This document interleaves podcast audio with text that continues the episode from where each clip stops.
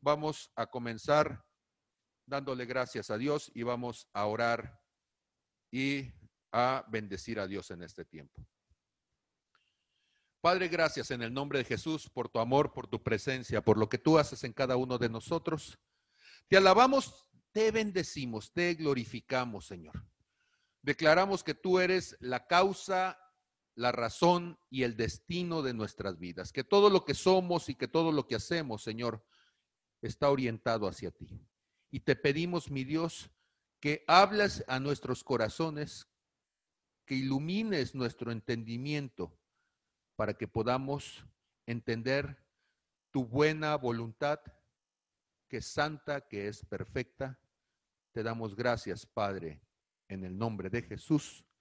Amén, amén y amén. Hay una historia que es bien curiosa y es bien curiosa. Miren, eh, la gente dice que la Biblia está curiosa, pero lo curioso es los comentarios que hace la gente cuando lee la Biblia. Yo antes leía muchos comentarios bíblicos y para ser verdad, leo una cada cosa.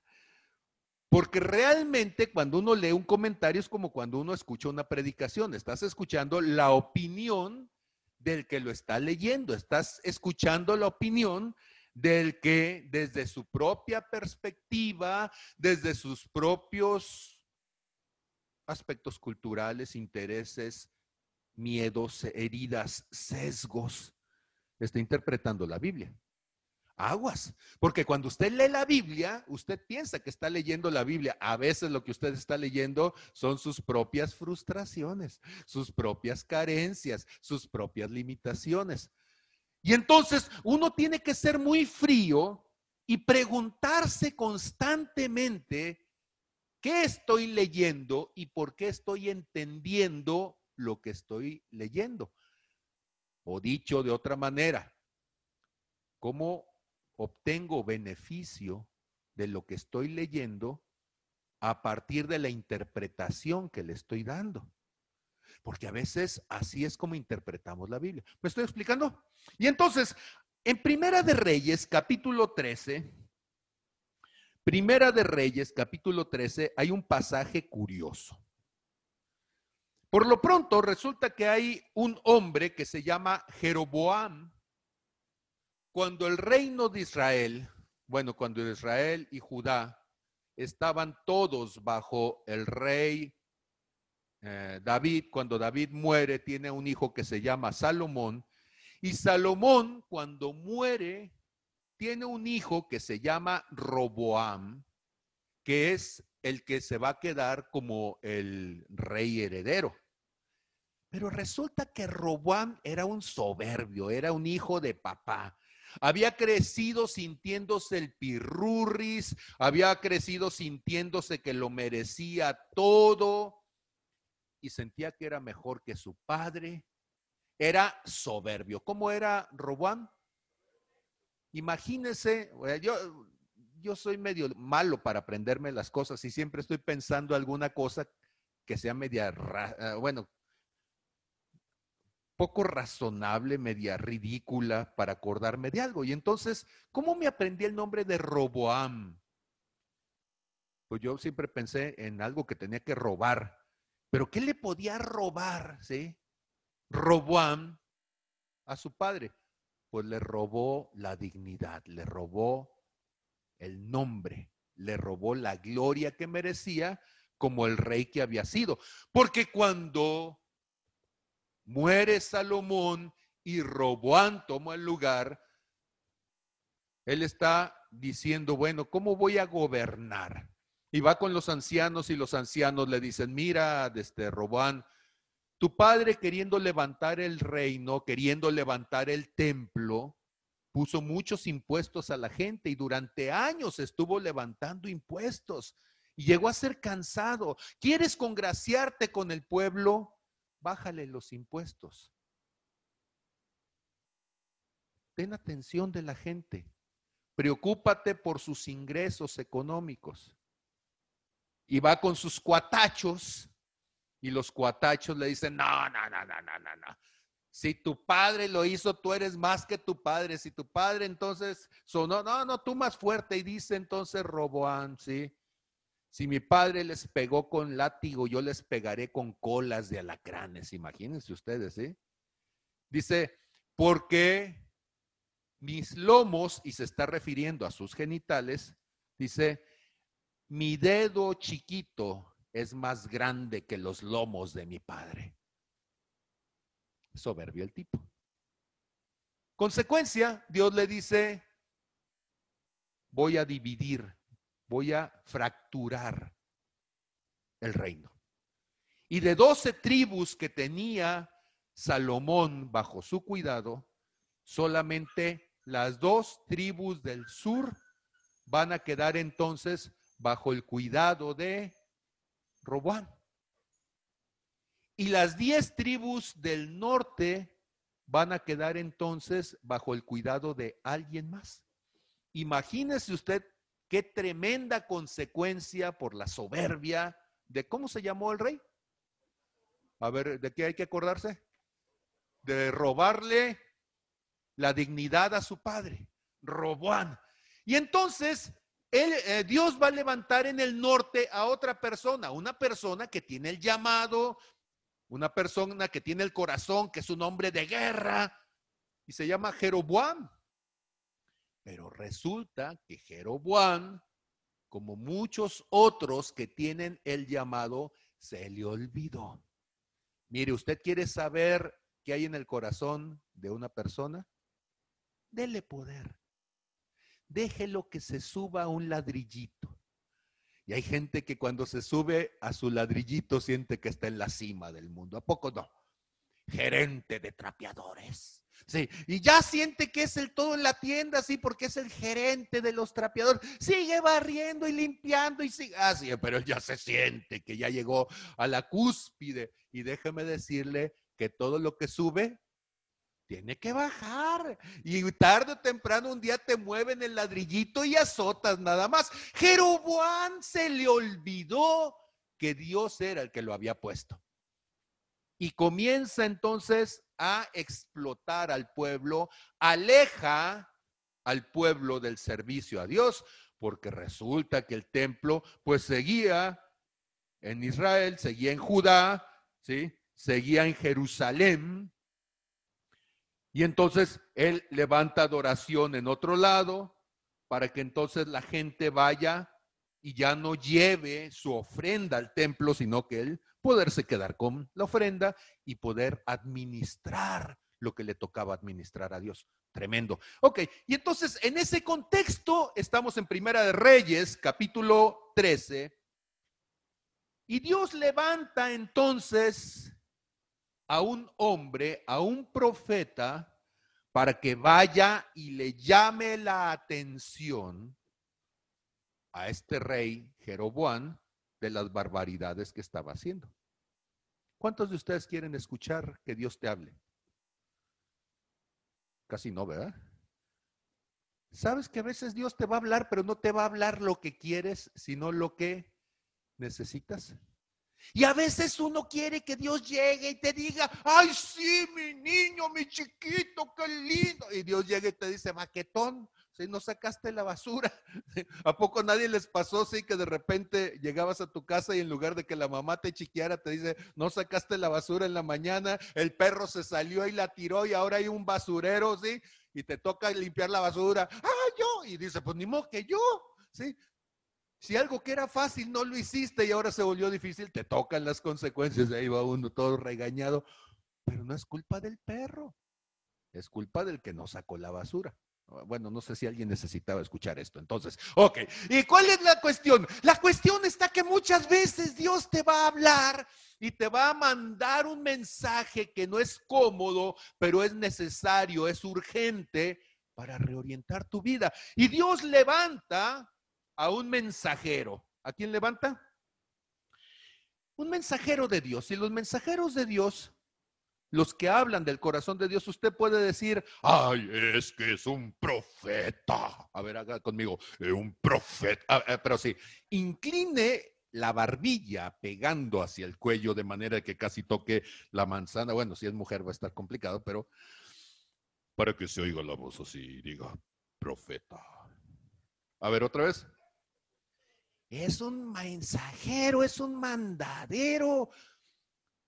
¿Conoce los de Uber Eats? ¿A qué se dedican?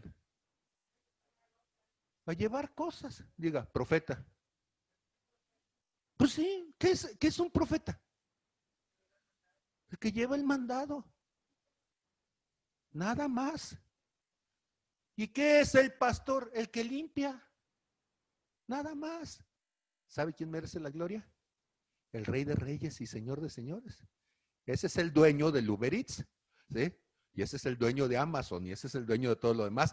El que es empleado nada más es empleado. Bueno, Dios manda al mensajero para hacerlo fácil. Entonces, pero a veces al mensajero se le olvida su posición y se siente muy importante porque la pizza de ahora es de pepperoni. Y tú dices, ¿y eso qué? ¿La cocinaste tú? No, pero yo la traigo y es de pepperoni, ¿sí? con doble queso. Y entonces dice, he aquí que un varón de Dios, por palabra de Jehová, vino de Judá a Betel, y estando Jeroboam junto al altar para quemar incienso, que por cierto era un altar que Dios no había mandado hacer, verso 2, él clamó, o sea, el enviado de Dios, él clamó contra el altar por palabra del Señor. Acuérdese que el altar no había sido puesto de parte de Dios. Y dijo, altar, altar. Así dijo el Señor.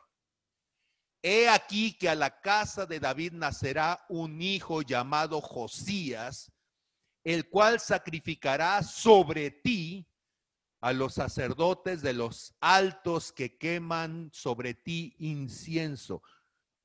Acuérdese usted que estaban adorando ya a los Baales y a Cera, que se habían apartado de lo que era la búsqueda de Dios. Y dice, así como están trayendo ofrendas, así sobre ese mismo altar los van a matar y los van a quemar ustedes como castigo de Dios. Dice, y... Síguele.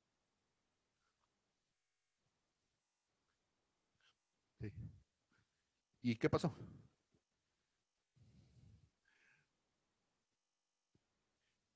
Dice, y sobre ti quemarán huesos de hombres, era el pedacito que faltaba, y aquel mismo día dio una señal, porque todo el mundo dice, ¿a poco sí? ¿A poco no es cierto? Que cuando te dicen algo que no te gusta, te ay, ¿tú y cuántos más? Y entonces el profeta dice, esta es la señal de que el Señor ha hablado. He aquí que el altar se quebrará y la ceniza que está sobre él se derramará. Y uno puede decir, bueno, pues sí, de viejo se quebrará, pues qué cosa no se quebra de vieja. Y cuando se llene, pues se derramará. Y dice el profeta, no, eso no va a ser dentro de mucho tiempo, eso va a ser ahorita. Y cuando dice ahorita, ¿qué significa? Que ahorita va a ser. Y entonces, verso 4, Cuando el rey Jeroboam oyó la palabra del varón de Dios que había clamado contra el altar de Betel, y el altar de Betel era su negocito, era su mina de oro, extendió su mano desde el altar y dijo, agárrenlo, préndanlo. Mas la mano que había extendido contra él se le secó y ya no la pudo enderezar, no la pudo regresar ahí. Entonces se quedó con la mano. Ahora, imagínate qué se siente cuando de repente tú dices, agárrenlo, y ya te quedas, ya no la puedes moverse. Y dices en ese momento, ay, nanita, si es de de veras. ¿Por qué? Porque todo mundo quiere ver a Dios actuando cuando es a tu favor. ¿A poco no es cierto? Todo el mundo dijéramos, Dios, ahorita, Señor, cumple, ahorita necesito. Pero a veces cuando Dios te habla en contra, dices, no, pues que se tarde. A ver, ¿en cuántas cosas no se ha tardado? Pues que se tarde también ahora. Y en ese momento se le queda la mano torcida, bueno, se le queda la mano extendida, no la puede volver hacia sí. Y en ese mismo instante, verso 5, el altar se rompió y se derramó la ceniza del altar. Y entonces el otro dice, ay, sí es cierto, sí, sí va a secar la frente, pero se acordó que, te... y como le haces para secarte la frente con la mano tiesa. Y entonces, ahora sí, se le juntó la familia. La familia andaba dispersa y se le juntó así. Y entonces, conforme a la señal que el varón de Dios había dado por palabra de el Señor por palabra de Dios. Dice entonces el verso 6, entonces respondiendo el rey le dijo al varón de Dios, ¿se han dado cuenta ustedes que cuando las cosas cambian, hasta el tonito cambia? Porque cuando le gritó, ¿cómo le gritó? ¡Agárrenlo! ¡Háganle! Pero ahora que ya estaban las cosas en contra, Ahora le dice, te pedido que ruegues, por favor, ¿sí? Mira el rostro de Dios, mira la, la faz de Dios, busca la presencia de Dios y ora por mí, intercede para que mi mano me sea restaurada. Y entonces el varón de Dios, claro que sí, rey. Lo que tú quieras, yo lo voy a hacer. Y el varón de Dios oró a Jehová. Y la mano del rey se le restauró y quedó como era antes. ¿Se acuerdan ustedes? Eh, ¿Nunca fueron a la fiesta brava cuando eran chicos? A mí se me hacía bien curioso cómo el torero, después de que se echaba dos, tres chicuelinas y una Verónica y todo lo demás, ¿sí? Volteaba y caminaba así. ¿A poco no es cierto? ¿Nunca lo vieron? Y traía el capote y arrastraba el capote. ¿Qué significaba? Y el toro estaba volteando y diciendo, oye, pues si el que lo trató de coronar fui yo, el otro nomás estaba parado y el toro así como diciendo, ¿y por qué a mí no me aplaude? Y el otro sí. ¿Y cuál es el asunto? Imagínate al de Uber Eats cuando entrega la pizza, subiéndose a la moto y diciendo, te fijaste cómo extendí la mano. Y como dije, está caliente todavía antes de 30 minutos. ¿Qué tal? Eh? ¿Qué tal? Cuando Dios te pide que hagas una cosa y la haces, ¿cuál es tu mérito? ¿Te has puesto a pensar en eso? Hace unos días leí una de esas bromas que pues, eh, padres que tienen hijos adolescentes. Yo no sé si usted lo hace, pero yo de repente me meto a páginas de ese tipo. Me gusta saber chistes de adolescentes. Cuando ven los de afuera, porque a veces los de adentro son tragedias en casa, ¿no? Pero los de afuera hasta se ríe uno. Y entonces estaba diciendo una madre de familia que habían ido a comer, ¿sí? Y que su hija cuando iba de regreso le estaba diciendo, mamá, qué bien se siente cuando uno le puede pagar la comida a alguien, fíjate. Me siento tan bien. O sea, haberte podido pagar esta noche la cena. Y voltea a la mamá y le dice, hija, nada más le pasaste mi tarjeta de crédito. O sea, ¿cuál es tu mérito? Y entonces a veces nosotros estamos así con Dios. El que hace las cosas es Él, el que nos manda es Él, el que lo resuelve es Él. Y tú dices, sí, pero yo llevé la pizza, sí, yo le pasé la tarjeta de crédito, yo te puse la pluma en la mano, mamá. ¿A poco, a poco no tengo ningún mérito? Ahora, ¿por qué estoy diciéndolo de esta manera? Usted me conoce. Y estoy sobreexpresando la actitud del enviado para poder entender entonces qué sucede detrás del corazón. Y que usted vaya viendo a este enviado de Dios como Dios quizá lo estaba viendo. ¿Por qué lo digo? Porque cuando uno lee un pasaje de la palabra, uno tendría que pensar por qué las cosas fueron de esa manera. ¿Por qué se dieron de la manera en que se dieron? ¿sí? Y entonces, seguramente Dios conocía bien a este varón En el verso 7, el rey le dice al varón de Dios, ven conmigo a casa y comerás y yo te daré un presente. El rey dijo, oye, me conviene tener este de mi lado, ¿sí? Imagínate que yo lo mande y que le diga que vaya con el rey vecino y que lo seque todo, órale, ¿sí? Porque todo mundo siempre quiere un chalán peligroso, un sicario espiritual, ¿sí? Por eso la gente se mete a la brujería para poder tener el poder de manipular y de chantajear a otros. ¿A poco no es cierto? Y entonces resulta que este hombre, el rey dice, ven, te voy a dar un presente, una mochadilla por ahí, ¿sí? Pero el varón de Dios le dijo al rey, aunque me dieras la mitad de tu casa, no iría contigo, ni quemaría, ni comería pan, ni bebería agua en este lugar, porque así me está ordenado por palabra de Jehová diciendo, no comas pan, ni bebas agua, ni regreses por el camino que fueres. Ahora, todo eso suena muy bien hasta ahorita. Y si uno, la historia no terminara como termina, uno diría, este era un buen hombre. Pero Dios le está diciendo algo a alguien que es bien raro que no se lo dice a otros. Ah, caray. ¿Cómo es eso?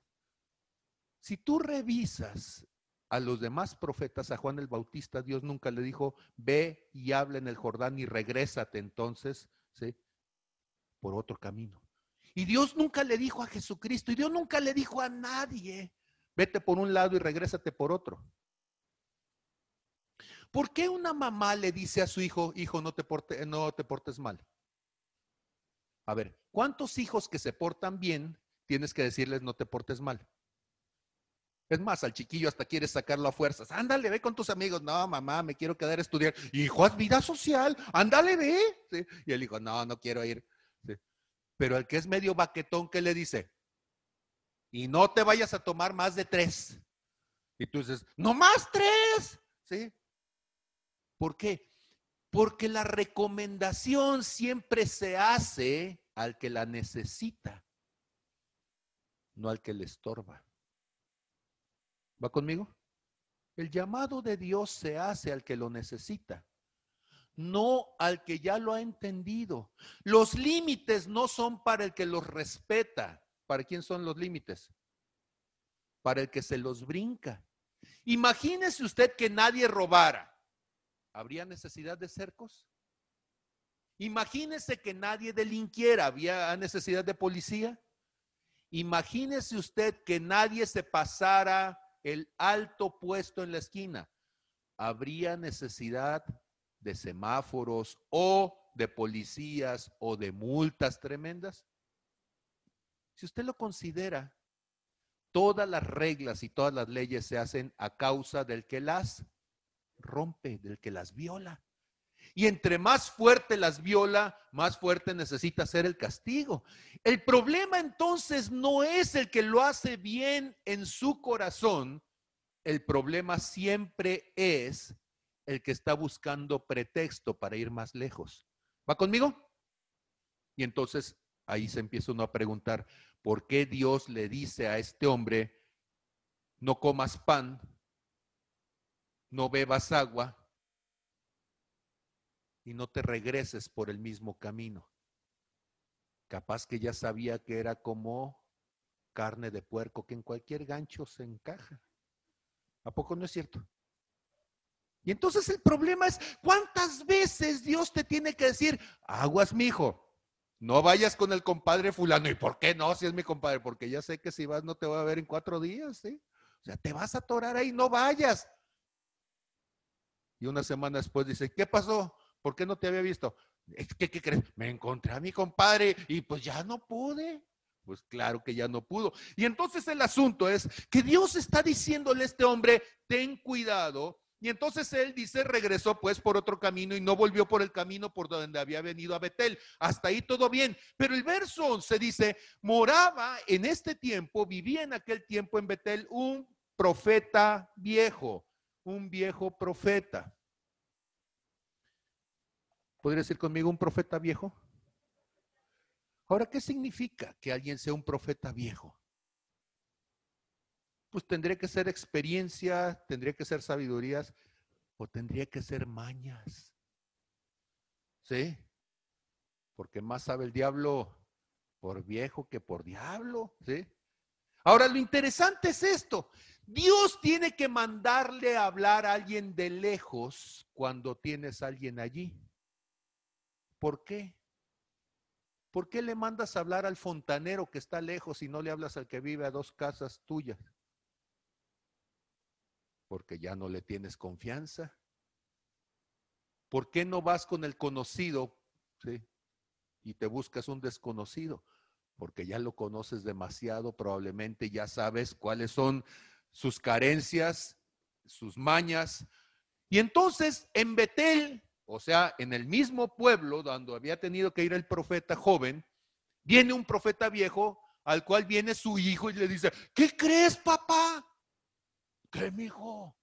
Y le contó todo lo que el varón de Dios había hecho en aquel día en Betel. Y contaron también a su padre las palabras que había hablado el rey. Y le dijo que no se iba a ir por el mismo camino, papá. Y se fue por otro. Y el padre, que era medio chismoso,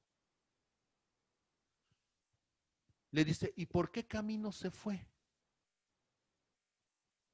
A ver, ¿y para qué le interesa? Si Dios le dijo que se fuera y que no va a hablar con nadie, que no tocara a nadie, y el otro lleva una intención rara. Y sus hijos le dicen, no, mira, se fue por el camino fulano. Y ahí va entonces, le mostraron el camino por donde se había ido el profeta, el varón de Dios, que había venido de Judá. Y él le dijo a sus hijos, ensíllenme el asno. Y ellos, Ancina mismo, se lo ensillaron. Y él que lo monta. Estaba viejo. Si hubiera ido el solito, pues no hubiera llegado. Pero con el burro, ay, sí, agarra a su burro y ahí va detrás de él, en el burro, y yendo detrás del varón de Dios, le encuentra al otro sentado debajo de una encina. Y le dice, Ancina mismo, que tú eres el varón de Dios, el que vino de Judá, el que hizo el milagro, el que le secó la mano del que todo mundo está hablando. Y el otro dice, sí, soy yo, amigo. Pues, ¿qué, qué ha de querer? ¿Para qué me busca? Oiga, hermano, usted es el que ora y la gente sana. ¿Y tú qué dices? Sí. ¿De veras tú eres el que ora y la gente sana? No, tú eres el que ora y, cuando Dios quiere la gente sana y cuando no quiere tampoco la sana, ¿sí? ¿Cuál es el asunto? ¿Cuál es la fama que tenemos? Se nos olvida que somos nada más el del Uber Eats, ¿sí? El mandadero. Y le dijo entonces, ven conmigo a casa y come pan. Ahora, el otro ya había estado sin comer pan desde que había salido. Ya había pasado un rato. No había bebido agua, no había comido pan, ya se había ido por el camino distinto a por donde había llegado. ¿Y qué dice en su corazón el otro? Yo ya cumplí. Una pregunta. ¿Hasta cuándo termina la instrucción de lo que Dios te dijo? ¿Hasta cuándo? No, pues ya. Papá me dijo que moviera la basura, ya la moví. Hijo, la moviste medio metro, pero la moví o no, o no. No, pues quería que la sacaras afuera. Ya va, si la saca, ahí está junto a la puerta. No, mi hijo, pues aquí apesta. Dijo que afuera, ¿a poco no? Mire, ahí está la puerta y aquí está afuera. ¿Por qué? Porque si, si de buscar ventajas se trata, le buscamos por todos lados. Y andamos queriendo ver hasta dónde podemos llevar el límite de Dios. ¿Sabe cómo se llama eso? Tentar a Dios. Y entonces mucha gente vive en el límite, en el límite de lo que se puede hacer, de lo que se puede decir, en lugar de estar buscando el centro de la voluntad de Dios, vive en la periferia. No sé, siempre me acuerdo de las vacas del rancho. Ustedes que también tienen rancho y también tienen vacas, ¿a poco no es cierto que la vaca siempre se le antoja el pasto de afuera? Y dice uno, tienes una hectárea aquí, tienes 10 hectáreas y la vaca está sacando la cabeza, ¿sí? Para comerse el zacatito que está del otro lado. Y dice uno, bueno, pues, ¿qué sentido tiene?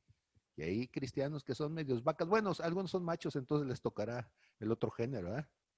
Y entonces, ¿cuál es el asunto? El asunto está que en ese estar buscando ir más allá del límite, de repente el problema es un problema de actitud. Él le dice, no, es que no voy a poder volver contigo, ni iré contigo, ni tampoco comeré, ni beberé pan, ni agua contigo en este lugar, porque por palabra de Dios me ha sido dicho, no comas pan, ni bebas agua ahí, ni regreses por el camino por donde fueres. Y el otro le dice mintiéndole, yo también soy profeta como tú. Y un ángel me ha hablado por palabra de Jehová diciendo, tráele contigo a tu casa para que coma pan y beba agua y que lo chiquiese y que descanse y que esté a gusto y cómodo. Ah, caray. Yo sé que Dios ha de ser bien tarugo. Seguramente ese es el asunto. Y como Dios es bien tarugo, pues no sabe dónde estoy y pues tiene que mandar al otro. ¿Será así la vida? Y seguramente alguno de ustedes está pensando, ahora el pastor anda como que muy de rancho. Bueno, la semana pasada andaba de botas y de botas de hule y de todo lo demás. ¿Cuál es el problema? El, el problema es que perdemos la dimensión de quién es Dios. A ver, ¿Dios sabría dónde estaba el profeta joven? Y si tiene que decirle algo al profeta joven, ¿por qué no se lo dice directamente? ¿Qué dicen ustedes? Pues lo hubiera dicho. Hay veces que mi esposa me dice, es que Dios me dijo que hicieras. Y yo digo, bueno, cuando hables con Dios y Dios te diga que me diga, Dile que también Él me puede decir. Directamente, o sea, yo no me enojo si Él me habla y me dice, oye, ¿sí? Tu esposa necesita un vestido nuevo, ¿sí? Está bien. ¿Cuál es el asunto?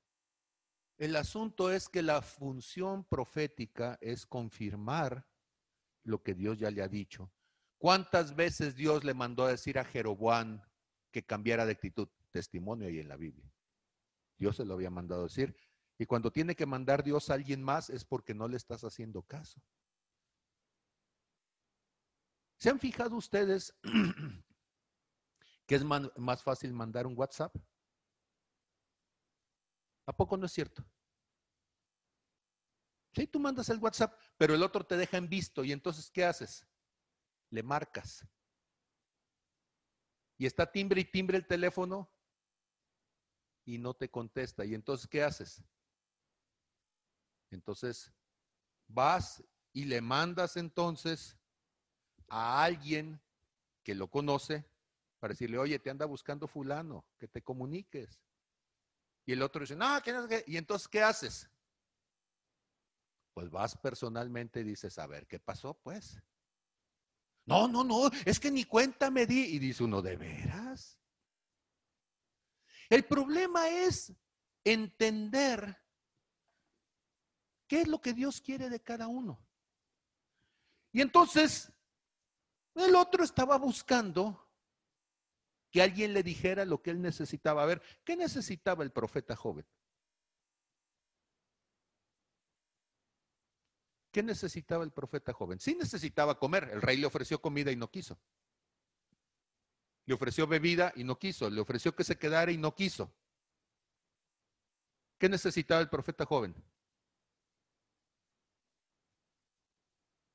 A ver, eh, es importante analizarlo para entender la condición humana y entender por qué Dios dice cosas. Escúchenme, el gran problema al leer la Biblia no es un problema teológico, porque Dios nunca es el problema. El problema es humano, porque es el humano el que siempre tuerce las cosas. Por eso el gran problema en la Biblia es antropológico entender por qué las personas hacemos lo que hacemos. Y entonces, cuando uno ve a este profeta, ¿qué es lo que está buscando? Un descargo de conciencia. El profeta joven está buscando un descargo de conciencia, está buscando alguien que le diga de parte de Dios lo que él quiere hacer. No lo hace porque él tiene un problema de conciencia. Pero si alguien viene de parte de Dios y le dice que comas, él va a decir, ay, tanta hambre que tenía, gracias, ¿eh? Y que te quedes y que te... Ah, no, ya dice, ahora sí, Señor, gracias por cambiar de opinión, ¿sí? ¿Me estoy explicando? Por eso gente puede ir a una iglesia donde le digan lo que quiere escuchar. Créame, yo fui monje y había iglesias que se llenaban. Quizá a algunos de ustedes no les tocó ir a las misas de 15 minutos de la cruz. ¿Nadie le tocó? Y uno iba ¿sí? a, las, a las misas de 15 minutos, ¿sí? y uno llegaba y en 15 minutos uno ya estaba desocupado y estaba llenísimo. ¿Por qué? porque entonces ya se podía ir uno al cine, a la disco o a lo que fuera. Pero había misas con unos padres que tardaban, híjole, como los pastores, ¿sí? Dos horas, ¿sí? Y entonces ahí estaban las puras viejitas. Nadie quería estar allí porque te ibas a tardar un montón y uno tenía prisa para salir. ¿Me estoy explicando? ¿Qué quieres escuchar? ¿Qué buscamos escuchar cuando buscamos o cuando decimos que buscamos a Dios?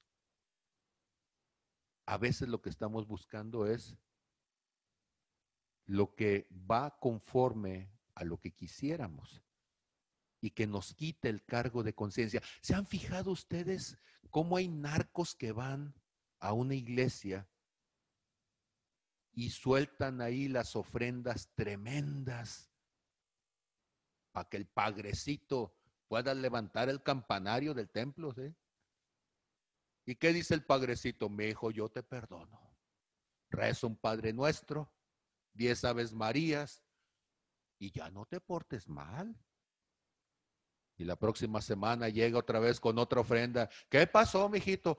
Ay, padre, no aguanté la tentación. Y ahí vengo otra vez a confesarme y le traigo una ofrendita. Ah, que mi hijo. Bueno, deja la ofrendita y otro Padre Nuestro y otras diez Aves Marías. Pero ¿por qué no le dice lo que estás haciendo está mal? Baquetón, ¿sí? Te vas a ir al infierno. No, porque entonces se acaba la ofrendita. Y es curioso, las mafias sicilianas tenían sacerdotes de cabecera, ¿cierto? bien espirituales los hombres, ¿sí? Y siempre al final del domingo había misa de gallo. Y dice uno, ¿para qué misa de gallo? Para empezar la semana bien, habiéndose arrepentido. Pero ¿por qué no se hacía la misa temprano?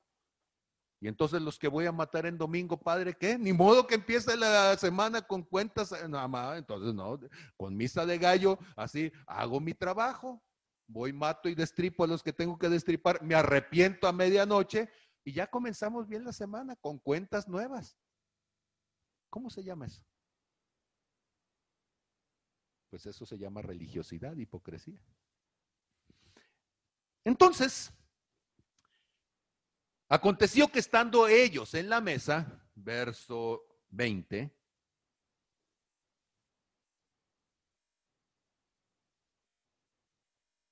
estando ellos en la mesa, ya cenando, el otro feliz. Ahora sí, tenía años que no le hablaba el Señor al profeta viejo. Y ahora le habla, dice, ¿querías que te hablara? ¿Querías escuchar mi voz después de tanto tiempo? ¿sí? Que estabas buscando el beneficio y servirte de mí. Ahora sí te voy a hablar. Y le dice, verso 21, y clamó al varón de Dios que había venido de Judá, o sea, el profeta joven, y le dijo, así ha dicho el Señor, por cuanto has sido rebelde al dicho del Señor y no guardaste el mandamiento que el Señor tu Dios te había mandado, verso 21, verso 22, sino que volviste, y el otro va a decir, oye, tú me invitaste, y comiste pan y bebiste del agua en el lugar donde el Señor te había dicho que no comieses pan ni bebieses agua, no entrará tu cuerpo en el sepulcro de tus padres. ¿Querías venir a cenar? Pues ahí te va el postre. Verso 23, ¿sí? sí, no, ah, dice verso 23.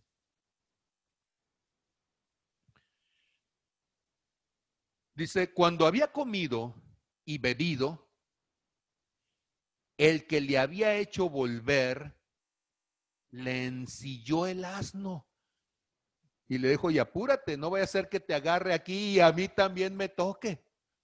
Ahora que estás maldito, ahora ya no te quiero ni ver, ¿sí? Y entonces, a ver, mis niños, ensíllenle el asno. Ah, no, cuando él iba a salir, le dijo a los hijos que lo ensillaran y los chiquillos han dicho, y ¿y usted porque es que yo ya estoy viejito y no puedo. No, pues mire que para ensillarle al otro, para que se fuera, hasta él mismo se lo ensilló y él mismo le está diciendo, ya váyase porque no lo quiero aquí. Verso 24, importantísimo. Sí, andas en otro, en otro libro. ¿sí? Verso 24, y yéndose Primera Reyes 13, 24. Le topó un león en el camino y le mató. Y su cuerpo estaba echado en el camino y el asno junto a él y el león también junto al cuerpo. Ahora, yo sé que mucha gente interpreta y por eso les digo, si yo le preguntara a mucha gente qué representa esto, me van a sacar que Satanás anda como león rugiente buscando a quien devorar. ¿Saben ustedes que Satanás vino a robar, a matar y a destruir? Y este león está muy raro. Porque este león mata al profeta. Y uno diría, si es un león típico, ¿para qué mata un león a una persona? Para comérselo, pero este no se lo comió. Eso ya está raro. Segunda cosa, dejó el cuerpo junto al camino, en lugar de haberlo agarrado y habérselo llevado. Ese león está raro. Lo típico de un depredador es que está bien, no me lo voy a comer ahorita. Me lo llevo para el postre. Y lo dejo allí. Tercera cosa, el burro le tiene miedo a los leones. ¿A poco no es cierto? Lo natural sería que si sale un león y hay un burro, el burro sabio se va. Pero mire que este burro se quedó. Y está el león allí con el cuerpo, después de haberlo matado, pregunta, ¿y dónde iba trepado el profeta? ¿Qué acaso no iba arriba del burro? Y el león mata al de arriba y no daña al de abajo. Al de arriba lo mata y lo deja en el camino. Y el que iba abajo, que es el burro, se queda muy tranquilo diciendo, la cosa no es conmigo, así que también él se queda allí a la espera de ver qué va a suceder. Y el león se queda junto al cuerpo, cuidando el cuerpo y cuidando al burro, para que no llegue alguien y se los vaya a llevar diciendo, ah, caray, a ver, explíquenme eso. Porque si Satanás vino a robar, a matar y a destruir, hubiera matado al de arriba hubiera matado al de abajo, o el de abajo se hubiera escapado y se hubiera ido corriendo el burro, y ya cuando se hubiera quedado este con el cuerpo, si no me lo quiero comer, pues mínimo corro y me escondo. Se me hace muy curioso, porque cuando uno piensa en un león que mata, uno nunca pensaría en un león santo. ¿Sí? ¿Cómo que no un león santo? ¿Saben ustedes que uno de los nombres que se le da al Señor Jesús, Apocalipsis capítulo 5, verso 5, se los platico? Dice, y uno de los ancianos me dijo, no llores, he aquí que el león de la tribu de Judá, la raíz de David ha vencido para abrir el libro y desatar sus siete sellos. Pregunta, ¿acaso Dios algún día podría venir y enfrentarse contigo y ponerte límite? ¿Acaso Dios algún día podría decir, mira, profeta, ¿cuántas veces te he dicho que no hagas lo que hiciste? ¿Cuántas veces te avisé que no lo hicieras? Y entonces tú vas a decir, lo castigó el Señor, porque Dios es un Dios que castiga, además, por supuesto, siempre me lo dijeron en la infancia, que si no me portaba bien, Dios iba a venir y me iba a castigar. Y mi pregunta es, ¿cuál es el concepto que tienes entonces de la muerte? Porque gran parte del problema que tenemos en un país como el nuestro, donde ya tenemos 67 mil muertes por COVID, donde en el periodo de nuestro presidente actual ya van 70 mil muertos por muertes dolosas, por muertes violentas. ¿Sí? Y si yo pongo 70 más 67, ¿cuánto es? 137 mil muertes en dos años de gobierno. Y van a decir, pero es que no los mató él. No, está bien, no los mató él. Pero ¿cuántas de esas muertes podrían evitarse? Y no estoy en contra de AMLO en esta mañana. Lo que quiero que entienda es cuántas tragedias se podrían evitar en un país como el nuestro o en un lugar como el nuestro en el cuerpo de Cristo. Y entonces, ¿cuántas veces Dios tiene que llevarse a alguien? Yo sé, me van a decir que la muerte es una cosa terrible, pero en Génesis capítulo 5, cuando habla de Enoch, Enoch caminó con Dios 365 años y el Señor se lo llevó. Significa que la muerte no solamente tendrías que verla como castigo, la muerte también es un tiempo donde Dios te lleva a su presencia y es un tiempo de descanso. Es más, la muerte de los justos es gloriosa. La muerte no es castigo. ¿Puedes decir conmigo, la muerte no es castigo? ¿Qué es la muerte? La muerte es el final de un inicio que se llama nacimiento. Y cuando uno tiene que entender la muerte, tiene que entender que es un ciclo y que todo ciclo comienza y termina. ¿Puedes decir conmigo, todo ciclo comienza y termina? Y los ciclos de Dios comienzan y terminan. ¿Sabes cuáles son los ciclos que no terminan? Los ciclos de Satanás. Porque el infierno está definido como el lugar donde la muerte no termina, el gusano no muere y la llaga no se sana jamás. Y a mí eso me sorprendió muchísimo cuando yo estaba orando sobre esta palabra. Porque la gente dice que la muerte es terrible. No, lo terrible es que la muerte nunca llegara. Imagínate que tuvieras que vivir eternamente en tu mediocridad y en tu miseria. Santísimo Señor. Sí. Entonces yo tengo esperanza. Lo bruto se me quitará algún día. ¿Cuándo? Cuando me muera. Y el Señor me va a rescatar, ¿sí? Y será borrón y cuenta nueva. Tengo un cerebro que funciona las horas que quiere. Y cuando ya dice, ¿sabes qué? Ya me cansé, se desconecta. Ayer tenía una visita aquí, estuvimos, eh, eh, hay un pastor que me hizo el favor de venir a impermeabilizarme. Él, tuvo el deseo en su corazón de venir a ayudarme a impermeabilizar el techo de la del de, tejabán que tenemos aquí. Se dio cuenta que había unas goteras y dice, hermano, yo quiero venir a taparle las goteras. Y yo digo, pues que sea el tejabán nada más. ¿eh? Y entonces eh, viene, y le dedica el tiempo para estar haciendo. Y yo estaba con él un rato, pero de repente mi cerebro dijo, arrivederci, hasta la vista, baby. Y me dice mi esposa, ¿por qué no vas y te acuestas? Yo creo que me vio torciendo los ojos y alcancé a llegar a la cama y caí. Y cuando me desperté, eso era las 2, 3 de la tarde, cuando me desperté ya eran las 9 de la noche. Y dice uno, Oye, ¿y eso no es una tragedia? Pues no sé. Simplemente así es como funciona el mío. Pero yo tengo una esperanza. ¿Sabe cuál es? Me voy a morir.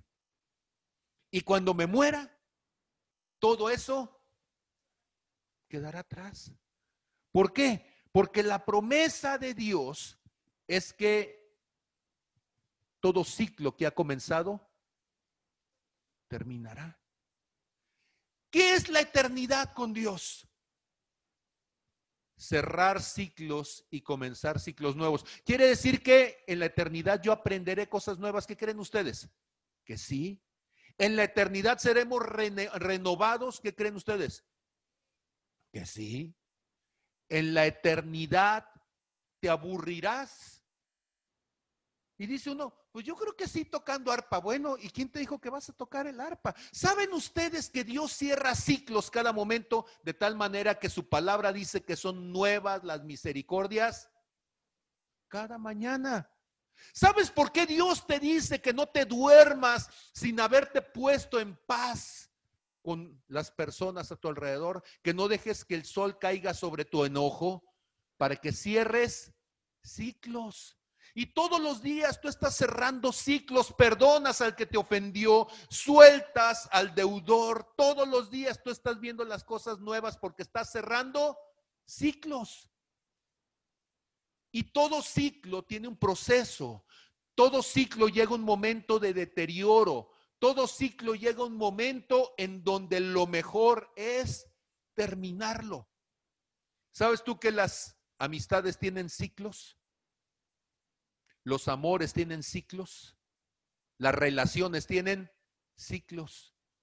Y la única manera en que tú puedes tener una relación de mucho tiempo es ir cerrando ciclos. La mujer con la que yo estoy casado en este momento no es la misma que hace años con la que me casé. Y tú dices, ser hermano. No, ella ha ido cambiando y yo también actitudes las fuimos cerrando, nos fuimos renovando, fuimos cambiando nuestra manera de pensar. Mi relación con mis hijas tiene ciclos, no son las mismas niñas que yo recibí del vientre de su madre a las que les corté el cordón umbilical. Y hemos ido cerrando ciclos. En esos ciclos ellas dejaron de ser bebés, se convirtieron en niñas, pasaron por la pubertad, luego pasaron por la adolescencia. Paulina está en la juventud y en cada momento he ido cerrando ciclos. Va conmigo. Una pregunta. ¿Y qué pasaría si alguien tuviera una enfermedad degenerativa? Mi padre la tuvo, tuvo una lesión de hígado. Y conforme la lesión iba creciendo, la hemorragia iba aumentando todos los días. Llegó un momento en que todos los días había que ponerle una unidad de sangre en la mañana y en la tarde, otra. Y a veces en la noche, otra. Y somos sangre tipo B positivo, porque acá en México, yo sé que cuando uno dice, revies, hombre, que esto se oye horrible, pero acá en México la mayoría de la gente tiene sangre O positivo. Y resulta que nosotros tenemos sangre B porque la familia viene de fuera. Y entonces, ¿qué es lo que sucede con todo esto? Y esta parte para mí es muy importante que la entiendas. Que hay un momento en la vida de mi padre donde él está tan deteriorado físicamente que lo mejor que Dios podía hacer con él, ¿cuál era? Cerrar el ciclo. Había perdido su capacidad de memoria, se había deteriorado su cuerpo y todas las cosas que antes le eran comunes se habían convertido en extrañas. Las cosas que le eran fáciles, él tenía una memoria prodigiosa y se había convertido en alguien que no podía ni siquiera recordar lo que había desayunado una hora antes ya no era la persona que él había desarrollado a lo largo de sus años de estudio, ya no era el ser humano que se sentía confiado, ahora era un hombre frágil, temeroso. Escúchame, pareciera una oración horrible cuando uno le dice a Dios, Señor, tómalo. Pero debes darte cuenta de que hay una oración que es una oración necia. Si tú a las seis de la tarde empezaras a orar, Señor, que el sol vaya en aumento. Señor, que la oscuridad en este momento se revierta. Yo te pregunto en, esta, en este día, ¿sí? ¿Tu oración sería sabia? Y aunque para muchos parezca que te falta la fe, lo más probable es que tu oración más sabia sería, Señor, mientras llega la noche, tráeme un buen descanso. Porque es la noche lo que se, eh, lo que se apresura y es el descanso lo que es necesario. Soy un hombre de 50 y cacho años que sé que mis momentos de mayor plenitud física ya han pasado. No soy un hombre que está pensando en que voy a ir al gimnasio y voy a desarrollar masa muscular. No soy un hombre que está pensando que voy a adelgazar para convertirme en un figurín de 20 años. ¿Me estoy eh, explicando claramente? No se me distraiga con lo que está sucediendo. Sí, desde nosotros sabíamos que iba a llover ¿sí? Y tratamos de poner las cosas lo más adentro. Sí, no, no te preocupes, Brenda. Y entonces, para mí es muy importante que lo entienda. Hay un momento donde Dios dice, si tú siguieras adelante, tu riesgo sería mayor.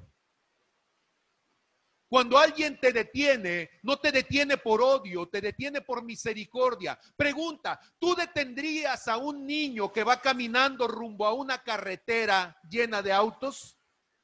Y si tú lo detienes, alguien va a decir, oiga, no es su hijo, ¿por qué lo hace?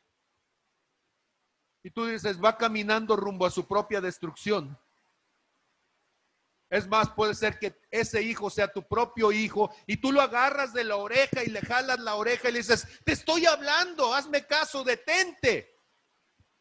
Y quien estuviera a tu lado diría, eso se llama violencia, porque la estupidez ahora se ha vuelto legal, porque la hemos legislado para evitar la desgracia. Pero hemos vuelto a la gente más desgraciada.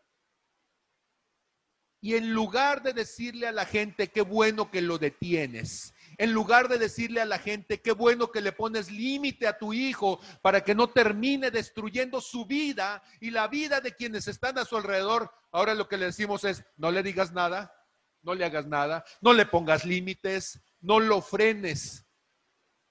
Y el día de mañana ese hijo va a agarrar un cuchillo en la cocina y va a matar a tu compañero de trabajo.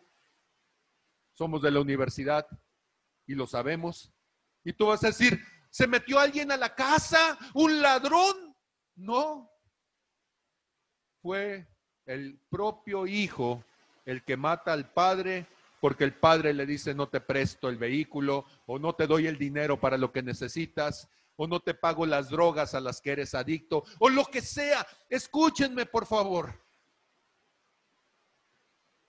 Hay un momento cuando alguien se va más allá del límite de lo prudente, donde es un acto de misericordia detenerlo. La muerte no es un castigo. La muerte es detenerte ante la oportunidad de causarte una mayor destrucción. Y este hombre va rumbo a su propia destrucción. Dios le ha dicho, el poder que tienes es un poder prestado. Dios le ha dicho, lo que está sucediendo, yo lo hago, no tú. Dios le ha dicho, solamente eres el mandadero, no tienes que sentirte ufano por lo que está sucediendo. Y en lugar de eso, este hombre se ha ensoberbecido y aunque tiene un problema de conciencia, en el fondo lo que está buscando es quien le dé la razón, quien le diga, está bien, síguelo haciendo. Escúchame, hay muchos ministros que por misericordia Dios les ha retardado su tiempo, pero el león de la tribu de Judá está adelante de su camino y en misericordia a muchos de ellos los va a detener. ¿Me explico? Porque en el momento en el que los ministros nos convertimos en manipuladores, en el momento en el que los ministros nos ufanamos de lo que Dios hace y nos adjudicamos la gloria de Dios en el momento en el que usamos lo que Dios está haciendo para beneficiarnos de ello, en ese momento nos volvemos enemigos de Dios. Ahora escúchame, hay un profeta que se llama Balaam. Balaam tenía una burra y Dios tiene que hacer hablar a la burra para decirle detente. Pero Balaam no entendió. Dios le había dicho no maldigas y él dice no los puedo maldecir y le dijo al rey Balac, no lo puedo maldecir, pero lo que sí te puedo decir es cómo tú los lleves a que se maldigan. Y uno dice perverso, maldito. Y a pesar de eso, ese hombre le dice que envíe mujeres que seduzcan a los hombres de Israel para que se perviertan y para que los lleve a adorar a los ídolos contrarios a Dios. Y ese hombre termina siendo apedreado por el pueblo de Dios, como un enemigo, como un hechicero, como un blasfemo. ¿Me estoy explicando? ¿Dónde te tiene que detener Dios para evitar tu propia destrucción? ¿Dónde te tiene que detener Dios para evitar que te conviertas en un agente tóxico y destructor de otros? ¿Dónde te tiene que detener Dios para evitar que tú seas un enviado del enemigo en lugar de un enviado de Dios. Me estoy explicando. Y a veces nosotros no entendemos el límite. Y por no entender el límite, tenemos el problema. Dame los siguientes versículos para terminar. Verso 25. Y unos que pasaban vieron el cuerpo que estaba echado en el camino y el león que estaba junto al, al cuerpo se sorprendieron y dijeron, trataron de espantar al león seguramente, y el león no solamente no se movió, no los atacó, se quedó allí. Y ellos tuvieron que ir por el profeta. Mira todo el esfuerzo que tuvo hacer eh, eh, el león para decirle, traigan al profeta viejo, no me voy a mover de aquí hasta que el profeta viejo vea el resultado de su necedad. Y le dijeron en la ciudad donde el profeta viejo habitaba, ¿sí? Y oyéndole el profeta que le había vuelto del camino, el profeta que lo había desviado, el maldito que le había sido impedimento, dijo, el varón de Dios es, que fue rebelde. Mira, hasta juicioso. Ahora lo está juzgando y dice rebelde. Si él fue la causa de su rebeldía, Dice el que fue rebelde al dicho del Señor, por tanto el Señor le ha entregado al león que le ha quebrantado y muerto conforme a la palabra del Señor que él le dijo. Por cierto, yo se la di, yo le dije que se iba a morir. Yo Y dice uno, perverso hombre, maldito brujo manipulador. Y habló a sus hijos y conforme a su costumbre, les dijo, ensíllenme el asno Mira, ya se le olvidó que sí podía ensillar el asno otra vez.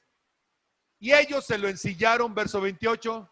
Y él se fue y hallando su cuerpo tendido en el camino, ¿cuánto tiempo había pasado? ¿Cuántas horas? Yo no sé si había pasado un día. Imagínense ustedes en lo que lo mata, la gente pasa, van, cuentan el chisme, se riega el chisme, él se da cuenta, ensilla el asno y va horas o quizá un día. Y ahí estaba el león diciendo, oye, ¿a qué horas vas a llegar, Sí, aquí estoy esperándote y no llegas. Y dice entonces, él halla el cuerpo tendido en el camino y el asno no había huido, no había escapado, no había corrido. El león seguía allí, no se había comido el cuerpo. El león no se había comido el cuerpo ni dañado el asno, por si no lo habíamos entendido. Verso siguiente, y tomando el profeta, mira a quién estaba esperando para soltarlo, para decir, ahí está lo que querías. Eso era lo que querías, para eso lo querías invitar a tu casa, para eso le querías dar una palabra, para haberlo destruido, pues ahí lo tienes, muerto. hinchado y podrido ya. Ahí está. Y lo puso sobre el asno y se lo llevó. Y el profeta viejo vino a la ciudad para endecharle. ¿Sabes qué significa la palabra endechar? Para llorarlo. ¡Baquetón! ¿Qué le iba a llorar si él fue la causa de su muerte?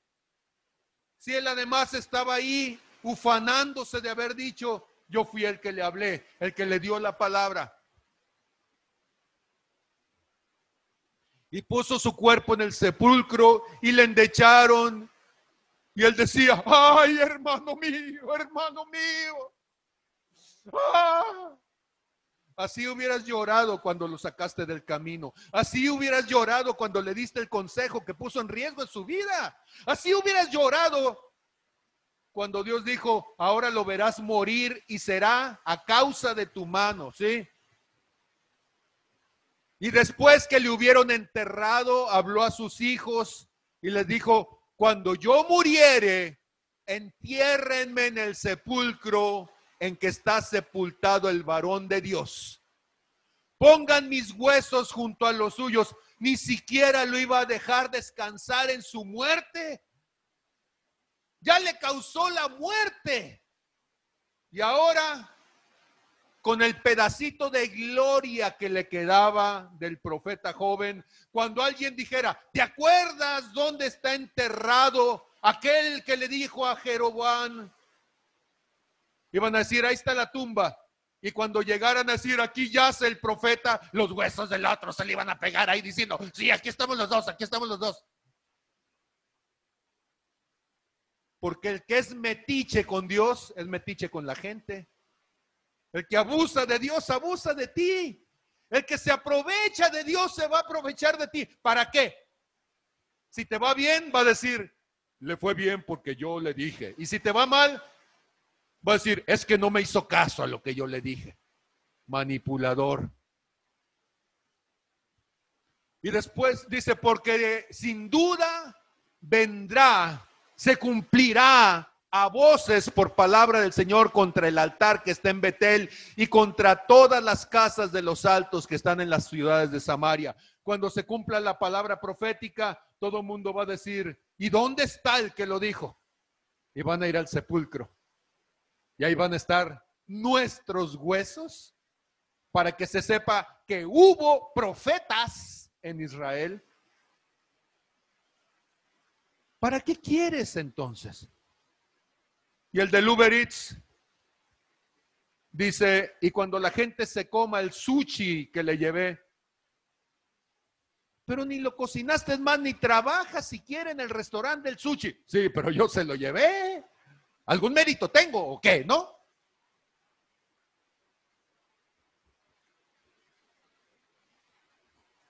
Después de esto, no se tornó Jeroboam de su mal camino. Ah, o sea que la reprimenda no sirvió de nada. Pues al cabo ya se murió el profeta que me secó el brazo, para que se le quite, para que vea, sí. Es más, el león hasta lo mató porque cada uno va a terminar interpretando lo que sucedió de acuerdo a su conveniencia. Por andarle diciendo a un rey, alzarle la voz a los reyes, escuchen profetas, todos los profetas que le hablen a los reyes, se les va a comer el león, porque no tocarás al ungido del Señor, te come el león. Antes volvió a ser sacerdotes de los altos entre el pueblo y quien quería se consagraba, los más baquetones, los más perezosos, los más envidiosos, los más egoístas, pura gente fracasada de la vida en el ministerio. Bonita fe. Y quien quería se consagraba y era de los sacerdotes de los altos. Y colorín colorado. ¿Verdad? Esa historia horrible. ¿Saben qué? No se ha acabado. El león sigue diciendo, no lo hagas, hijo. El león sigue diciendo, búscame a mí, alábame a mí, llénate de mí. El león sigue diciendo, sírveme a mí, el león de la tribu de Judá. Y los profetas viejos, que para manipular solo sirven, siguen queriendo manipular para su servicio y para sacar provecho. Y los profetas jóvenes deseosos de ser reconocidos, deseosos de que alguien les diga, ah, sí, varón de Dios, siguen buscando el protagonismo y siguen poniendo en riesgo sus vidas. Y una y otra vez, esa historia se repite. Podemos orar y pedirle a Dios que se nos quede grabado en nuestro corazón. ¿Me ayudarían? Padre, en el nombre de Jesús, Señor, te damos gracias por tu amor, por tu presencia y por tu misericordia. Gracias, Señor, por tener cuidado de nosotros. Gracias, Señor, porque de toda cosa que hemos tenido necesidad, siempre has estado allí. Señor, ayúdanos a revisar nuestro corazón Ayúdanos a tener la sana intención de servirte. Ayúdanos, Señor, a no servirnos de ti, a no aprovecharnos de ti, a no usar la fe y la necesidad, Señor, como una forma de servirnos, de exaltarnos, de vanagloriarnos. Pon límite a nuestras ambiciones. Que nuestro deseo, Señor, de ser visto sea confrontado por ti. Que nuestro deseo, Señor, de reconocimiento sea llevado a la cruz. Si en algún momento, Señor, tú haces algo, que seas tú el que se lleve la gloria, porque eres el único digno, eres el único que la merece. Y te doy gracias, Señor, porque todo esto solamente es posible por tu amor. En el nombre de Jesús. Amén. Amén y amén.